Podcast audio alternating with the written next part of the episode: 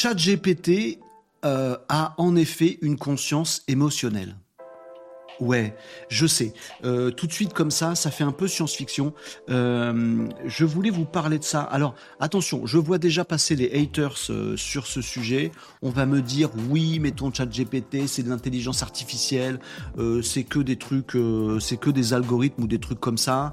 Euh, ça n'a pas de conscience, euh, ça vaut pas, tout ça, tout ça. Bon, je, sais, je sais, je sais ce que vous allez me dire. Bon, effectivement, ChatGPT est pas une vraie personne qui vous regarde, qui vous analyse, qui connaît toute votre vie, euh, qui regarde un petit peu au fond de vos yeux pour voir votre âme et avoir toute une empathie magnifique. Non, je sais tout ça, je sais tout ça. Toutefois, des tests ont été faits sur ce qui s'appelle la conscience émotionnelle. On va faire simple, avoir conscience de l'émotion de l'autre. C'est pas de l'empathie.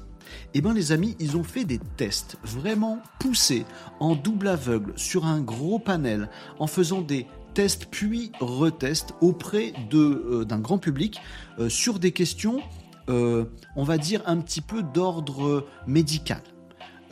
Voilà, si un jour on utilisait ChatGPT pour faire du suivi médical, alors pas pas de la consultation d'un médecin, pas de l'analyse des maladies, mais tu vois, accueillir les gens, euh, savoir comment ils vont, euh, essayer de comprendre s'ils sont plutôt déprimés ou plutôt pas, s'ils ont pleuré il y a pas longtemps ou pas, s'ils sont plutôt enjoués, s'ils sont plutôt tristounes, s'ils sont plutôt, ils ont des problèmes, si oh, ils ont pas confiance en eux ou au contraire ils ont confiance en eux. Bref, conscience émotionnelle potentiellement avoir conscience des émotions de l'autre.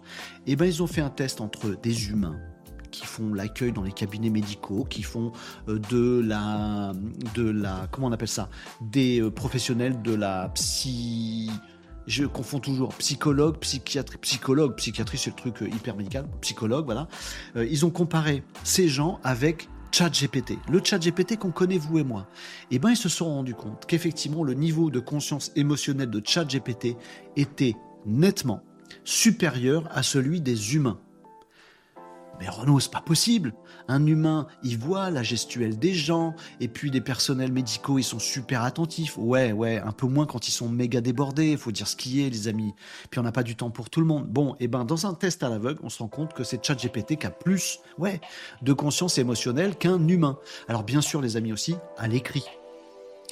ChatGPT, il n'a pas des yeux pour vous voir rentrer dans le cabinet avec des larmes sur vos joues. Évidemment, C'est facile de savoir que vous êtes tristoun.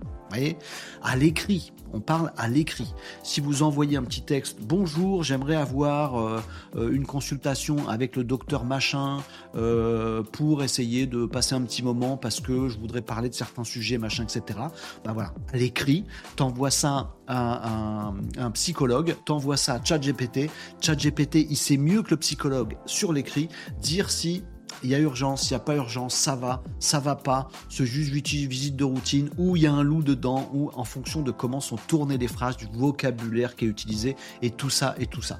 Donc il y a des tests, effectivement, qui ont été faits, qui sont impressionnants, oui, en termes, non pas d'empathie, non, non pas en termes d'humanité, pas non plus en termes de réflexion, de créativité, je vous parle pas de ça. Conscience émotionnelle à l'écrit, oui, aujourd'hui, ChatGPT est plus fort que l'humain ça dit deux choses. D'une part que les humains vont peut-être, sont peut-être challengés par ChatGPT et va falloir qu'on soit un peu plus attentif pour nous aussi être à la hauteur de la conscience émotionnelle de ChatGPT. Il y arrive cet outil. Pourquoi nous, des fois on va passer des mails, on a rien à carrer de l'émotion du... C'est pas bien. Peut-être ça va challenger les humains, voilà.